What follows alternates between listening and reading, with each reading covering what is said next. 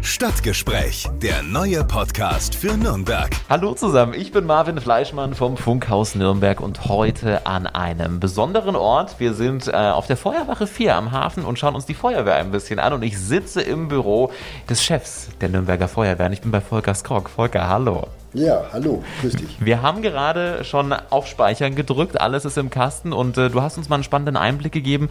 Es sind nämlich viele Sachen, die gerade bei euch anstehen. Neben dem, ich sag mal, normalen Tagesgeschäft habt ihr noch einiges mehr um die Ohren gerade, ne? Ja, definitiv. Also momentan kümmern wir uns um Corona auf der einen Seite, aber ganz spannend derzeit ist natürlich die Situation der Flüchtlinge wo wir uns halt äh, darum bemühen, im Rahmen des Katastrophenschutzes mit allen Organisationen und auch der Stadt Nürnberg eine möglichst gute Unterbringung und Versorgung der Flüchtlinge zu machen.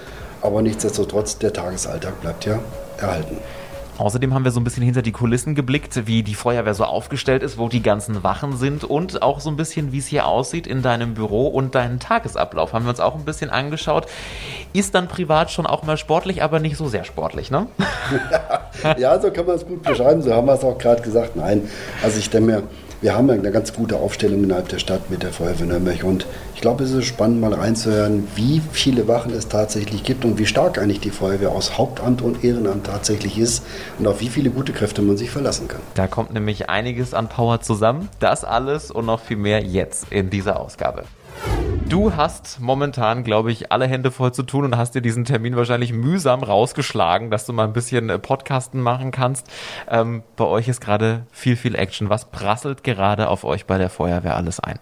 Ja, ich denke mir, man kann es wirklich bezeichnen, dass derzeit Land unter ist bei uns, weil ganz einfach so viele Dinge gleichzeitig auf uns zukommen, die uns alle beschäftigen. Das betrifft nicht nur mich, sondern alle Kollegen der Berufs- oder Freiwilligen Feuerwehr, aber auch alle anderen Kameradinnen und Kameraden der Hilfsorganisationen. Es ist wahnsinnig viel los. Auf der einen Seite haben wir natürlich noch mit den Auswirkungen von Corona zu äh, arbeiten, das heißt Personalausfälle zu bestellen, zu schauen, dass unser normaler Betrieb weiterläuft.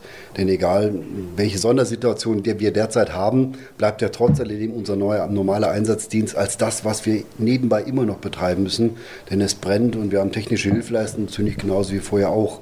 Also Corona ist das eine, was uns noch beschäftigt.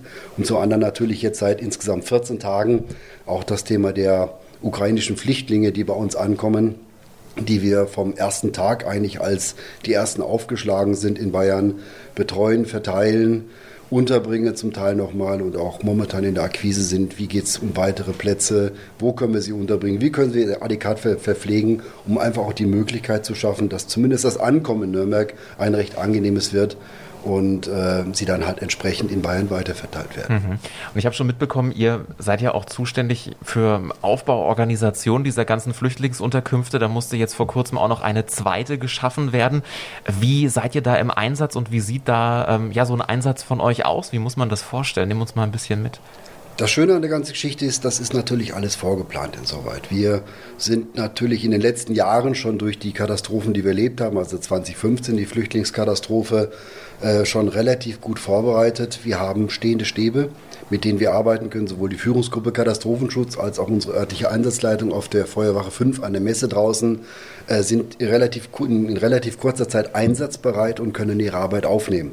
Man muss sich das für euch vorstellen, dass es tatsächlich so ist, die Leute werden angerufen, werden dann gesagt und dann wird gesagt, in einer Stunde treffen wir uns und dann geht die Planung los. Dann sind auch tatsächlich alle Leute da, weil ob von Feuerwehrleuten oder von den Hilfsorganisationen sind gewohnt, schnell zu agieren nochmal. Und wenn man sich vorstellen kann, wir haben den Auftrag gekriegt, wir müssen Notunterkünfte für Flüchtlinge erstellen, dann kommt eine Gruppe zusammen, es werden die Pläne von 2015 rausgeholt, die wir mit allen Beteiligten der Stadt erarbeitet haben und dann werden halt Turnhallen geplant. Das ist einmal die Bertolt Brecht Schule auf der einen Seite und die Birkenwald Schule auf der anderen Seite, wo wir innerhalb von kürzester Zeit zweimal mit äh, zwei Schulen mit insgesamt 600 Plätzen zur Verfügung gestellt haben, um die ukrainischen Flüchtlinge herzubringen. Aber es ist ja nicht nur die Schule, sondern das Ganze muss betreut werden.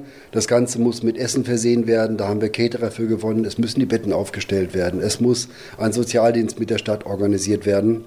Es muss natürlich eine Rundumbetreuung stattfinden, in Verbindung der Stadt mit Dolmetschern beispielsweise und den ganzen anderen kleinen Problemen, die sich so im tagtäglichen Alter hergeben Beschaffung von Materialien nochmal.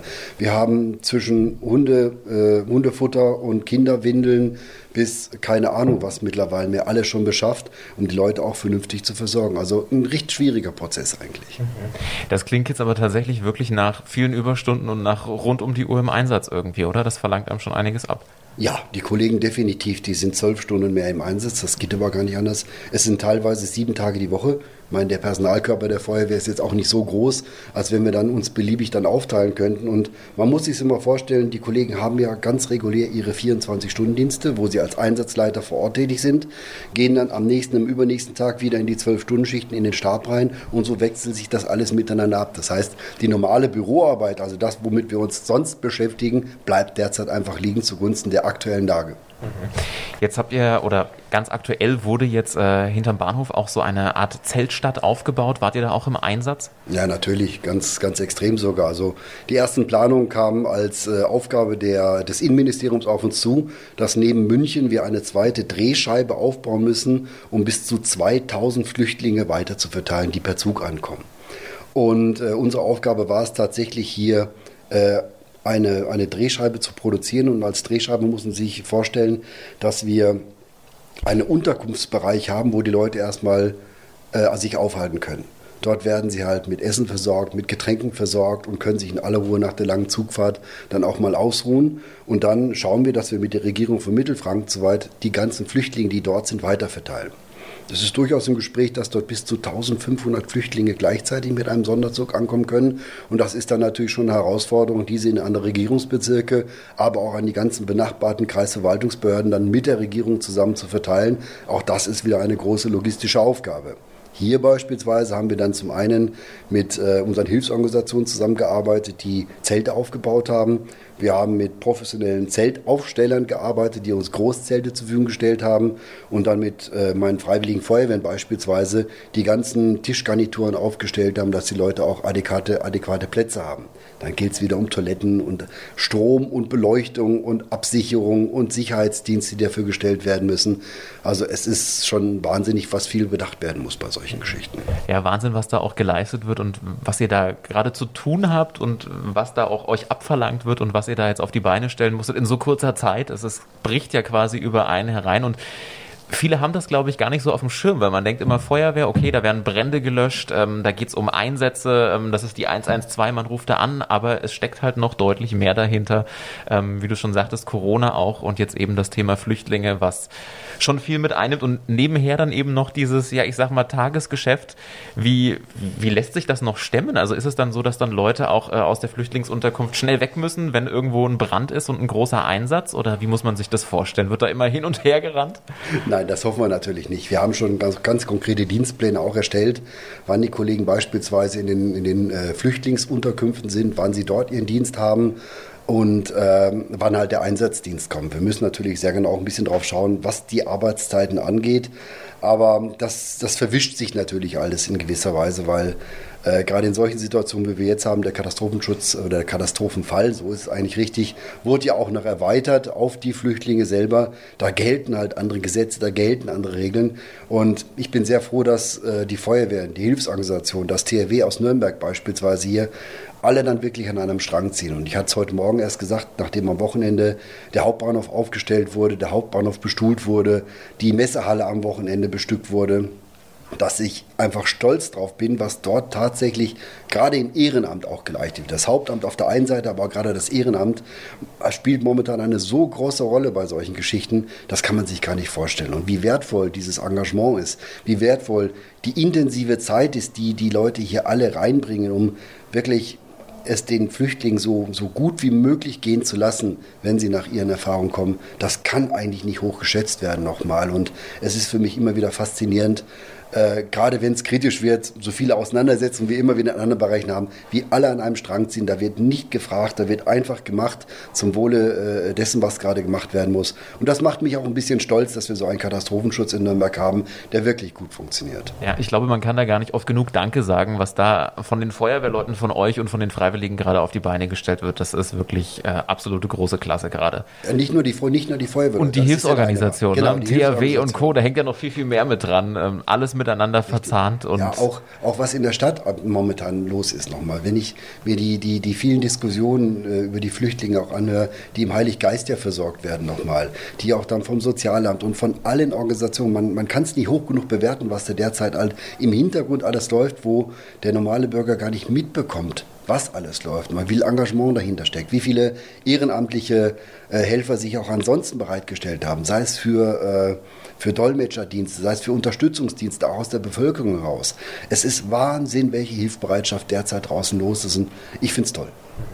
Und damit es auch ja, so reibungslos funktioniert, äh, ist Nachwuchs bei euch ja auch ein, ein, großes Thema. Ihr sucht eigentlich immer wieder händeringend Leute, die zur Feuerwehr wollen, oder? Definitiv, auf jeden Fall. Wir haben jetzt ein paar geburtenschwache Jahrgänge vor uns und wir haben gleichzeitig sehr hohe Abgänge.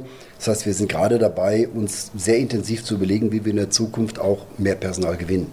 Das eine ist natürlich der ganz normale klassische Bereich. Da suchen wir Handwerker und, äh, wie heißt so schön, für den Feuerwehrtechnischen Dienst geeignete Berufsgruppen, die sich dann in einer einjährigen Ausbildung weiter fortbilden lassen, um dann Berufsfeuerwehrmann zu werden. Dort hat man dann eine Rettungssanitäterausbildung, man bekommt eine sechsmonatige Grundausbildung, einen Führerschein für LKWs und noch diverse andere Fortbildungen.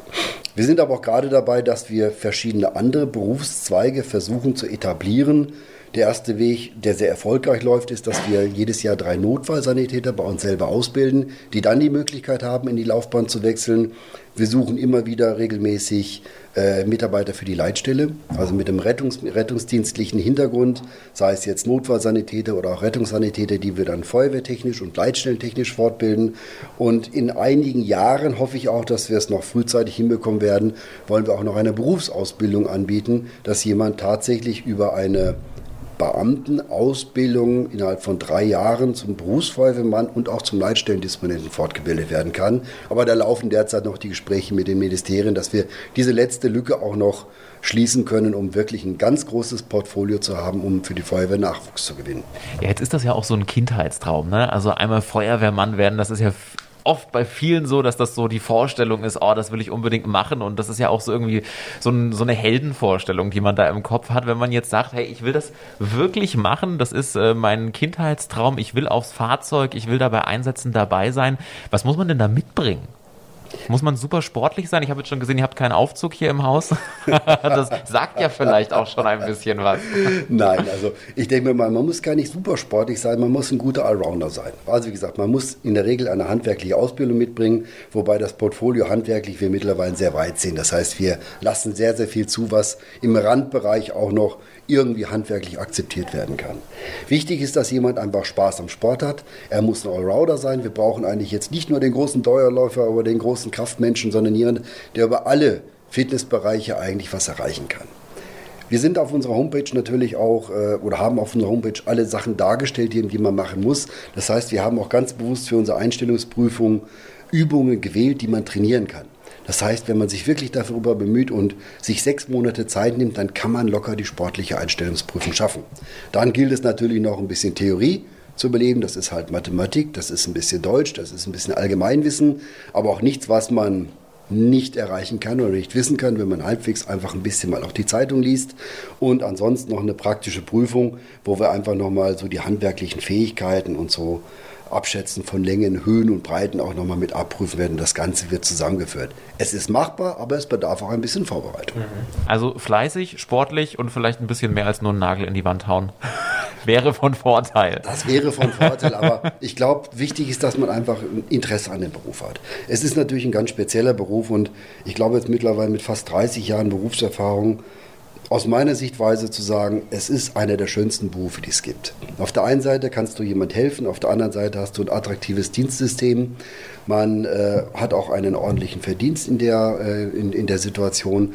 Und ich glaube, es macht einfach auch Spaß, auf so einer Wachabteilung zu arbeiten es ist, ich glaube, ich habe es letzte Woche auch schon mal gesagt, es ist so ein bisschen wie eine kleine Familie, in der man sich bewegt, weil man ja doch in einem 24-Stunden-Dienst äh, miteinander zusammenarbeitet, zusammenlebt, auch die, die, die Nächte quasi natürlich in den Ruheräumen miteinander verbringt und man sich sehr stark aufeinander verlassen muss.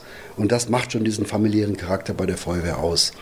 Und auch ich bin damals zur Feuerwehr gekommen, weil ich familiäre Beziehungen dazu hatte. Mein Vater war beispielsweise auch Berufsfeuerwehrmann und habe mich natürlich auch in diese ganze äh, Sichtweise des, des mittleren Feuerwehrtechnischen Dienstes oder der zweiten Qualifikationsebene, wie es heißt, reinblicken lassen und hat auch gezeigt, was das was, was Besonderes ist, was man dort leisten kann. Ne? Und was für mich nochmal ganz wichtig ist, es gibt natürlich nicht nur die Ausbildung für den für die zweite Qualifikation, also für den klassischen Handwerker, sondern wir suchen auch regelmäßig immer wieder Bachelor-Absolventen oder Master-Absolventen beispielsweise für die verschiedenen anderen Führungsebenen, die wir haben. Das sind zwar nicht die großen Mengen an Stellen, die wir derzeit haben, aber immer wieder kann man sich auch dafür natürlich etablieren. Und wer da Spaß dran hat, der kann auch mal eine Initialbewerbung bei uns liegen lassen und wir kommen wieder auf hinzu, wenn wir dann wieder Stellen ausschreiben. Also auch für solche Bereiche gibt es Bedarf bei uns. Also da geht schon einiges, damit jetzt aber keiner die 112 wählt, wenn er zu euch will. wo findet man denn alle Infos und wo sollte man sich hinwenden, wenn man zur Feuerwehr will? Ja, also man, für die ganze Ausbildung, die wichtigsten Informationen findet man unter www.feuerwehr.nürnberg.de, also auf unserer ganz normalen Homepage. Da sind sobald die ganzen Ansprechpartner da, da sind die Inhalte der Ausbildung da, da sind die Berufsgruppen da, die man einstellen kann und vor allen Dingen auch, da kann man nachlesen, was man für die praktische, sportliche oder schriftliche Einstellungsprüfung braucht. Ich glaube, da hat man schon einen ganz guten Überblick und dann einfach an uns wenden, einfach an die Ansprechpartner rangehen und nachfragen, was die einem noch ergeben können, weil wir sind alle gerne bereit, Auskunft zu geben, weil wir, glaube ich, auch wollen, dass, dass wir in der Zukunft auch viele und gut ausgebildete Feuerwehrleute bekommen. Ja. Das ist auch was, was man gleich äh, irgendwie mitkriegt, wenn man bei euch auch im Haus unterwegs ist. Es sind alle super freundlich und man merkt irgendwie so diesen Spirit irgendwie. Alle ziehen an einem Strang und es ist wirklich alles sehr familiär. Es ist äh, alles unheimlich nett und äh, das merkt man schon. Das ist irgendwie auch so in einem dann drin, oder? Es ist mit Sicherheit mit einem drin. Man merkt aber auch ganz genau, dass die Leute alle sehr wohl unterscheiden können, in welcher Situation sind wir gerade. Es kann bei uns auch manchmal etwas lockerer zugehen, auch mal mit einem flotten Spruch aus den Lippen, wenn wir halt gerade mal etwas eine ruhige Situation haben. Äh, auf der anderen Seite, wenn es dann aber wirklich losgeht und dann ernst wird nochmal, dann weiß jeder von uns, okay, jetzt geht nur das, was der eine sagt und das wird dann auch gemacht. Also so ein bisschen äh, Gefehle, Befehl und Gehorsam gehört auch mit dazu nochmal. Wir haben beides. Innerdienstlich das eine, etwas ruhig gelassen aber auf der anderen Seite natürlich auch Befehl und Gehorsam, wenn es an der Einsatzstelle tatsächlich rumgeht. Wobei nicht heißt, dass nicht jeder auch seine Idee mit einbringen kann. Davon leben wir natürlich auch.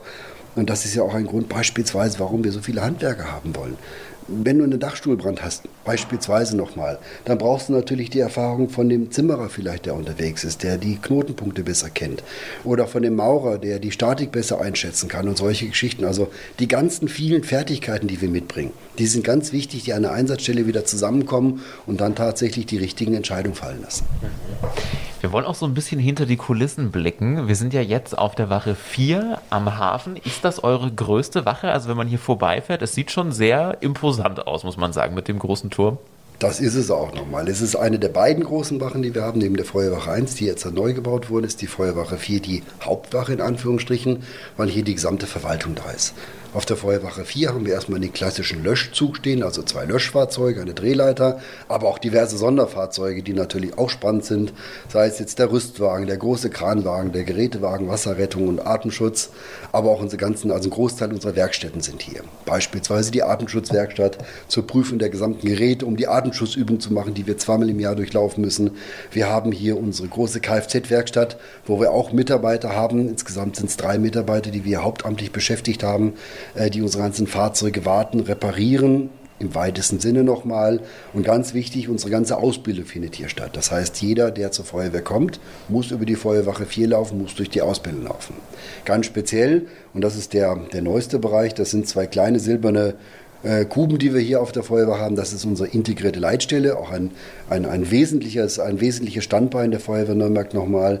Wir haben hier die Leitstelle für die Großräume Nürnberg-Fürth-Erlangen, Erlangen-Höchstadt, Nürnberger Land und Fürth-Land und alarmieren und disponieren die Einsatzmittel für den Rettungsdienst und die Feuerwehr von insgesamt 1,2 Millionen Bewohnern.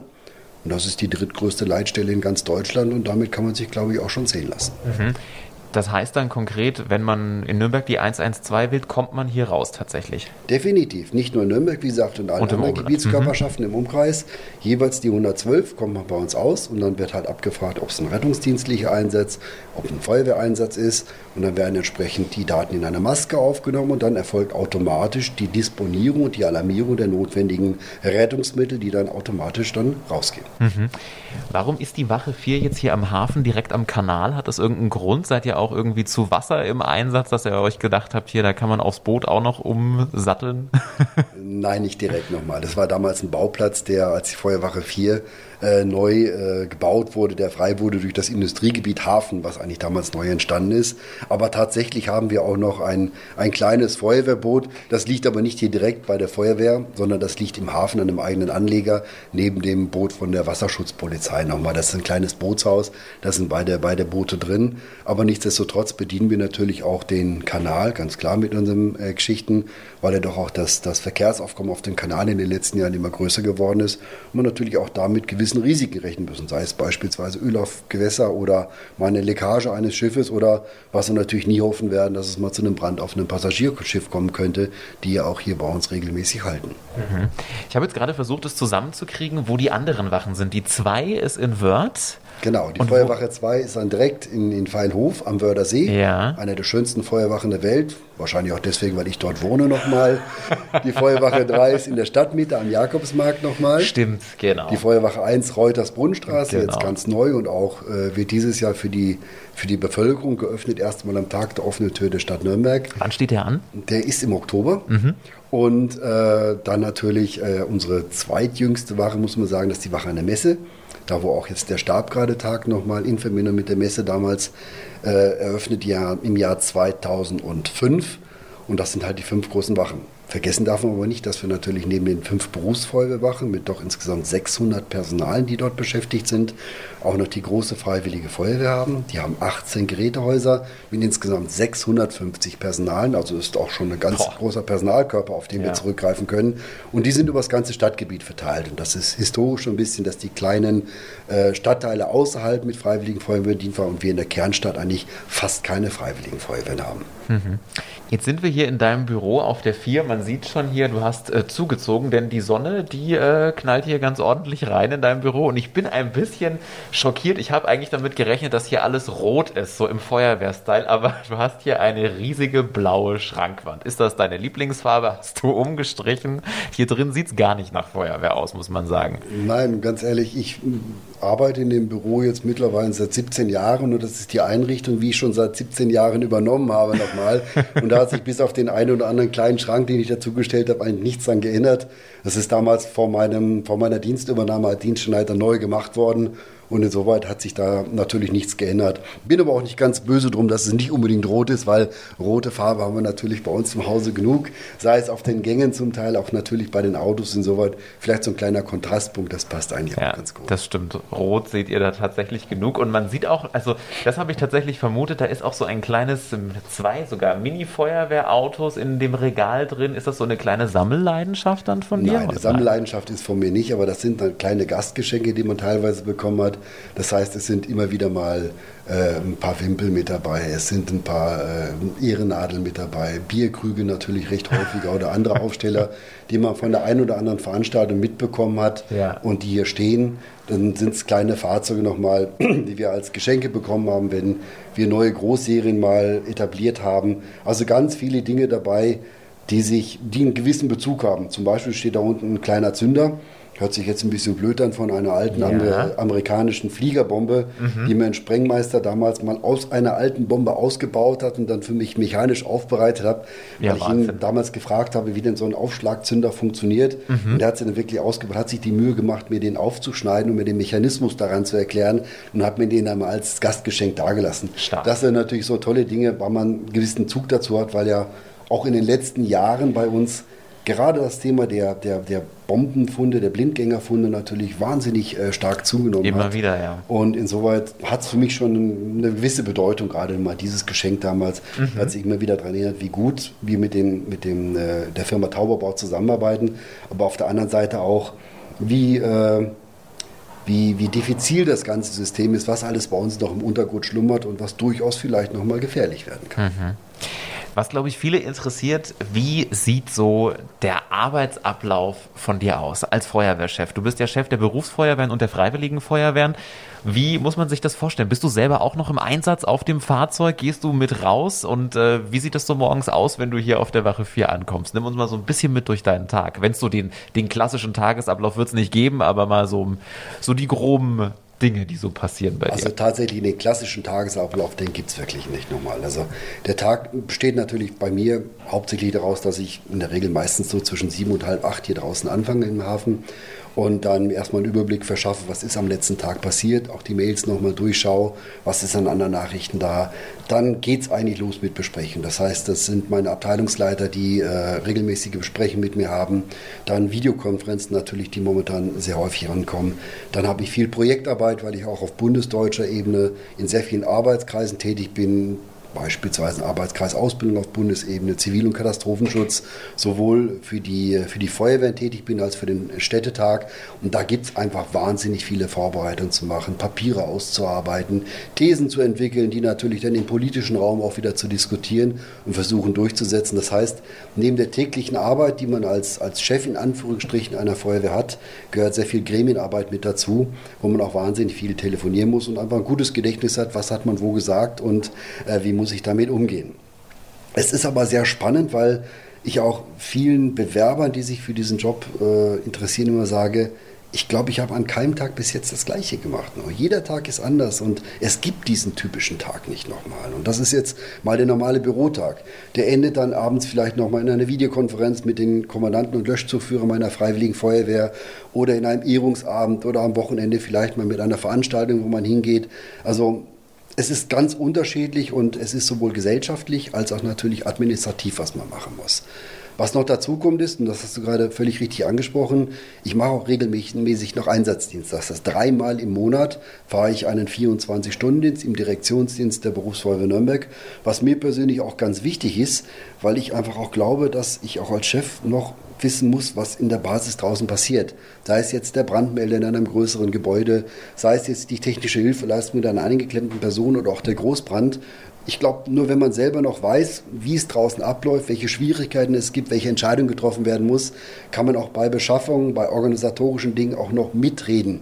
Wenn ich nur noch vom Schreibtisch entscheiden würde, ich glaube, dann wäre ich persönlich relativ unglücklich, weil ich nicht wissen würde, ob das noch alles korrekt ist, was ich tue. Auf den ganzen Einsätzen, die du dann schon gemacht hast in deiner Laufbahn, da erlebt man viele, viele Dinge, glaube ich. Natürlich auch viele Sachen, die nicht so schön sind, aber es gibt sicherlich auch immer wieder mal so ein paar schöne Momente, wo man sagt, ach, einfach toll, dass es das auch gibt.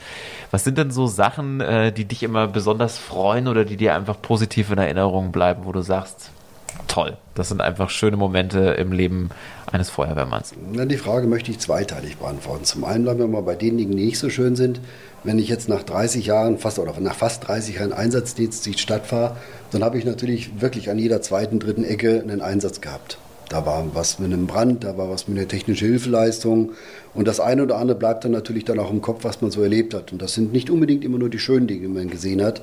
Und die nimmt man dann dadurch auch mit in sein Privatleben rein. Und da muss man auch Strategien entwickeln, um damit zurechtzukommen. Und ich denke, das ist auch ein Punkt, den man sich genau überlegen muss, wenn man den Beruf eines Feuerwehrmanns erreichen möchte, nochmal, ob man das, was man sieht, auch verarbeiten kann und möchte nochmal. Auf der anderen Seite, und das ist eigentlich aber der überwiegende Teil, verlassen wir natürlich so eine Einsatzstelle immer dann und haben jemand geholfen. Und das ist die überwiegende Fall. Es sei halt äh, im Kleinen jetzt beispielsweise mal, wenn eine Drehleiter und ein Kleinalarmfahrzeug zu einer hilflosen Person in, in der Wohnung fährt, eine Türöffnung macht und dann jemand, der sich einfach selber nicht mehr bewegen kann, dem Rettungsdienst zuführen kann, dass ihm dann auch entsprechend geholfen wird im Krankenhaus.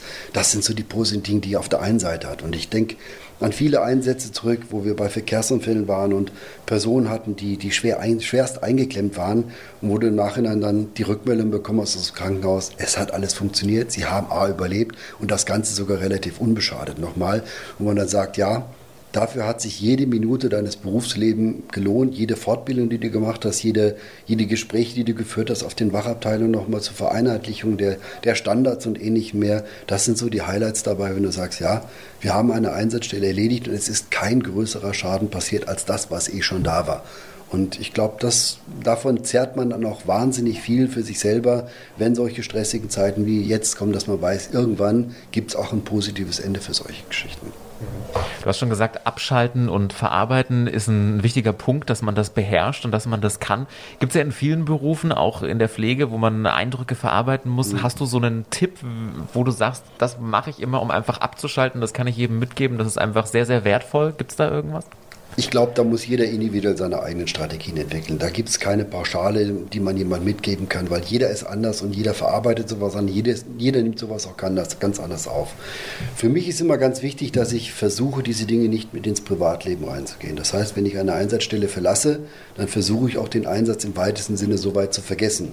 Du hast ja eine Zeit lang von fünf bis zehn Minuten oder auch mal länger, wo du zurück wärst von dem Einsatz. Und dann versuche ich mich so langsam von dem Einsatz zu lösen, dass ich eigentlich spätestens, wenn ich dann die Haustür zu meiner Wohnung wieder öffne, dass ich dann sage, okay, jetzt ist diese Geschichte für mich durch. Und dann möchte ich auch gar nicht mehr drüber sprechen in solchen Momenten nochmal. Und ich glaube, das ist ein wichtiger Punkt für mich zumindest nochmal, um eine gewisse äh, Bewältigung hinzubekommen es klappt nicht immer, auch das ist ganz klar, weil manche Dinge sind doch so intensiv und so nachhaltig, da muss man sich mit beschäftigen, aber dann findet man aber auch die richtigen Ansprechpartner, mit denen man sowas durchdiskutieren kann und das funktioniert auch ganz gut.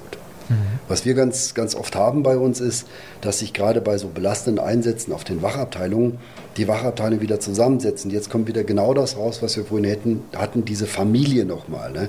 Dass im, im Familienverbund auf der Wachabteilung sowas nachbereitet wird, man sich darüber unterhält, hätte es noch etwas gegeben, was wir hätten verändern müssen, wo können wir uns noch verbessern, wo können wir es machen.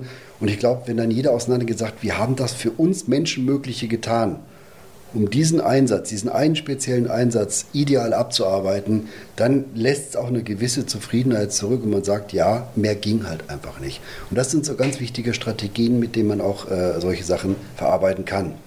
Ansonsten gibt es natürlich bei uns auch professionelle Unterstützung. Das heißt, wenn wir merken, dass jemand mal damit seinen Gedanken nicht mehr so dabei ist oder sich zu viele Gedanken macht, dann haben wir auf der Wachabteilung etablierte Strukturen, die wir nutzen können, aber auch bis in die Stadt hinein, betriebliche Sozialberatung und solche Geschichten. Hier wird keiner alleine gelassen. Mhm. Wie muss man sich denn vorstellen, ähm, als Feuerwehrmann so privat in deiner Freizeit, bist du da dann äh, der super Spitzensportler, der sich hier nonstop fit hält, damit er dann in den Einsätzen immer auf Zack ist und die Treppen noch hochrennen kann? Oder machst du vielleicht gar nichts Sportliches? Also schön wäre es, schön wäre es, wenn es so ginge. Nein, ganz im Gegenteil. Also ich bin absolut nicht der Supersportler, meinem besten Will nicht. Habe auch immer wieder meine paar Kilos zu viel. Auch das ergibt sich zwangsläufig, vor allem mit etwas höherem Alter nochmal. Habt ihr eine gute Kantine? Nein, nicht, nichtsdestotrotz glaube ich, ich versuche mich immer fit zu halten nochmal. Ich mache regelmäßig Sport. Ich versuche auch regelmäßig, äh, äh, mich insoweit fit zu halten, dass ich den normalen Belastungen des Einsatzdienstes nachkomme. Ich merke es auch immer dann, wenn wir zweimal im Jahr unsere Atemschutzübung haben nochmal, äh, wo ich dann Probleme kriege nochmal oder wenn im Einsatz mal etwas über längere Zeit geht, äh, dann muss man halt wieder ein bisschen nachsteuern. Supersportler nein, sportlich ja. Und äh, man muss auf jeden Fall dranbleiben, das ist klar. Mhm. Volker, was steht jetzt noch so an äh, den Tag über? Was äh, ist dein nächster Termin, wenn ich hier alles zusammengepackt habe und weg bin? Geht es für dich sofort weiter? Für uns geht es sofort weiter nochmal. Wir haben jetzt gleich äh, dann die Führungsgruppe Katastrophenschutz. Das ist die wöchentliche Besprechung zum, äh, zur Katastrophe Corona und zur Katastrophe äh, Flüchtlinge. Das heißt, ich moderiere dann innerhalb der Stadt äh, die Gespräche mit allen Ämtern, die betroffen sind davon. Ist auch eine Gruppe von insgesamt mittlerweile zwischen 30 und 50 Personen, je nachdem, die dabei sind, wo wir uns abgleichen, was passiert, Entscheidungen treffen natürlich, wie es weitergeht. Danach haben wir heute Nachmittag noch ein Gespräch mit, einem, mit dem äh, Chef von einem Krankenhaus nochmal. Da geht es um die um die Mitarbeit einer Klinik im äh, äh, erweiterten Rettungsdienst, noch nicht erweiterten Rettungsdienst, in der, in, der, in der Notaufnahme. Also ganz unterschiedliche Themen sich daraus ergeben. Zwischendurch natürlich noch das, was aktuell gerade an Flüchtlingsnachfragen reinkommt, was man noch so momentan erarbeiten muss. Und morgen früh geht es ab halb acht genauso wieder weiter. Wahnsinn. Sagt Volker Skrock, der Chef der Nürnberger Feuerwehren. Vielen lieben Dank für die spannenden Einblicke, dass du uns mal so ein bisschen mitgenommen hast. Herzlichen Dank und schönen Tag noch. Und damit sind wir auch schon am Ende dieser Ausgabe. Die nächste Folge gibt es dann wieder in zwei Wochen. Und äh, wenn bis dahin irgendwelche Fragen auftauchen an die Stadt, an die Feuerwehr vielleicht noch, dann gerne einfach mal eine E-Mail schreiben, stadtgespräch.podu.de. Stadtgespräch, der neue Podcast für Nürnberg. Einblicke ins Rathaus, aktuelle Themen, persönliche Gespräche. Jeden zweiten Donnerstag neu. Alle Podcasts jetzt auf podyou.de, deine neue Podcast-Plattform. Podyou.